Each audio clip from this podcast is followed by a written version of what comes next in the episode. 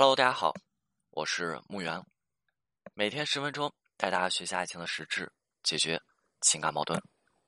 很多人因为在情感当中受挫、被否定，或者面对问题不知所措的时候，他们处理问题的方式就会回归到一种最为原始的状态。这种状态是他们在原生家庭当中被培养习得的，这种状态是扎根在。他们的意识深处，在他们最无助的时候，给予他们安全感的一种处理问题的状态。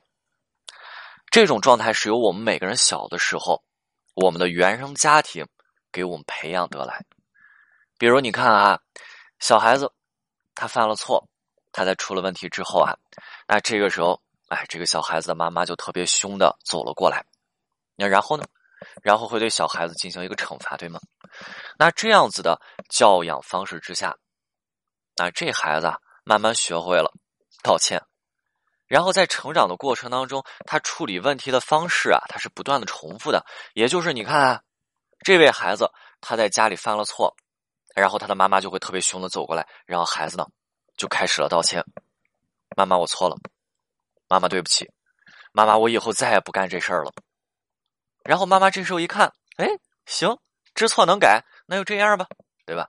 那这样子的重复，在不断的巩固之下，那么孩子解决问题的底层逻辑就是通过这种道歉的方式去解决的。这是孩子小的时候被原生家庭培养出来解决问题的方式哈。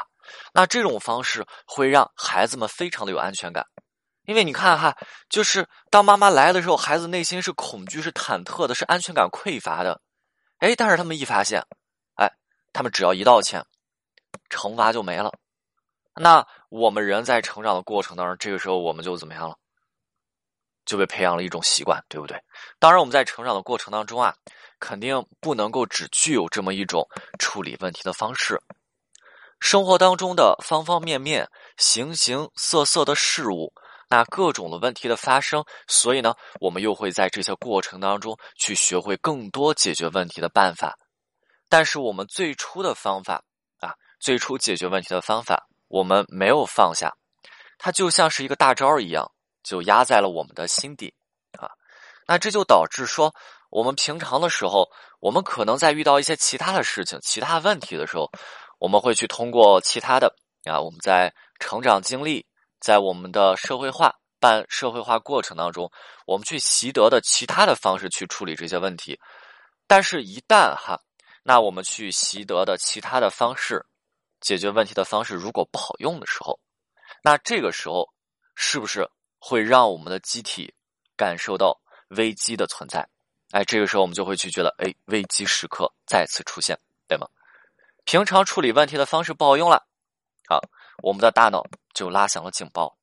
这个时候，我们是不是就处于一种特别不安的状态之下？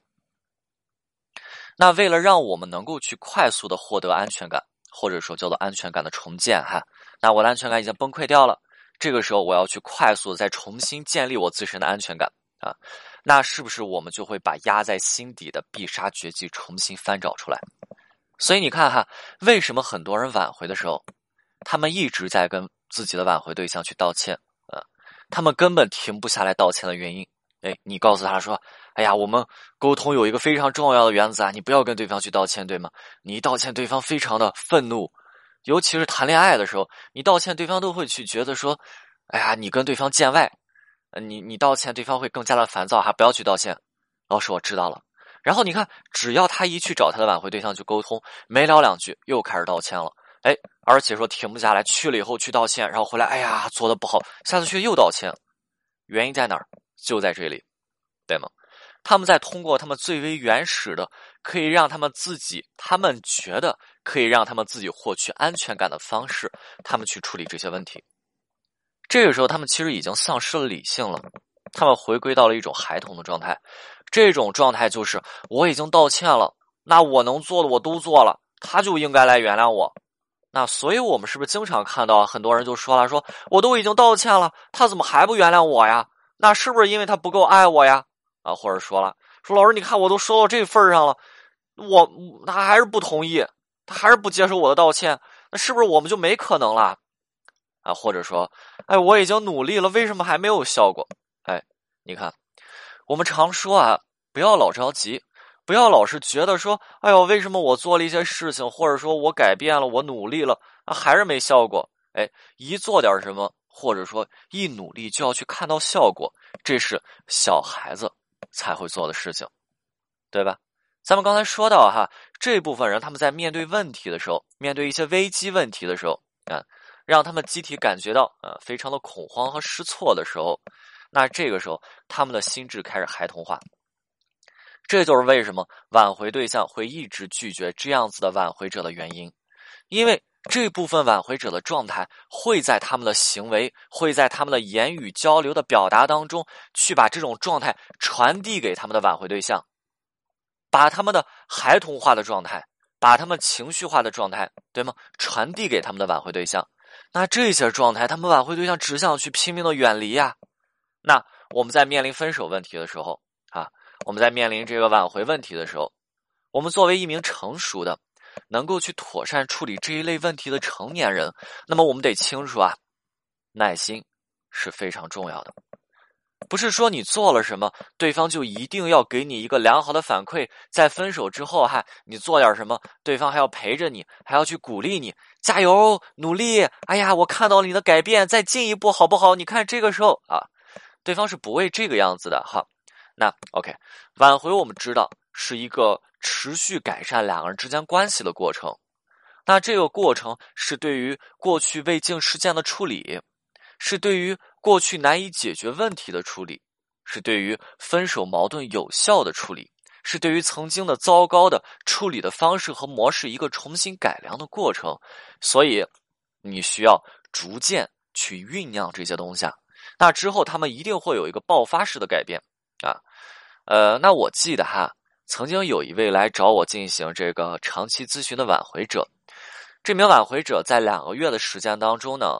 呃，让我觉得说非常的不可思议哈，有一个非常大的变化。这种变化是怎么来的？就是最开始这位挽回者，他每天都要问我，从早到晚的问啊，说：“哎呀，老师，我我什么时候才能挽回成功？你看，老师，我我按你这句话发了，嗯，他现在回复啊，就就还是这么少。”这是一开始刚来了几天，然后过了十几天之后，哦，这个挽回者他慢慢自己意识到了，哎呀，就是自己的女朋友。他回复自己信息收缩的原因，再到后来，我们能够一起把他和他女朋友聊天的这个话题不断延伸，到了最后，男生猛然发现，哦，原来慢慢的两个人又开始在一整天的时间当中都在不断的聊天，对吗？就是男生告诉我说，他自己都没有意识到这些东西是什么时候去完成的，然后男生。这个时候才发现，哎呀，自己完成这件事情是最开始压根就不敢想象的。就是男生找到我的时候，感觉说抓住最后一根救命稻草再试一下，对吧？然后两个月之后，呃，两个月之后啊，能聊。男生哇，没想到，对吧？一开始为什么男生情绪崩溃？男生后来也跟我去讲了，一开始特别没有安全感，觉得这是一件不可能完成的事情。对吗？所以一直把这个情绪给到我，给到他女朋友，后来慢慢的控制住啊。男生非常的吃惊哈。那这就是我们呃在心理学当中经常去提到的一个法则，叫做密次法则哈。这个密次法则在挽回过程当中的体现啊。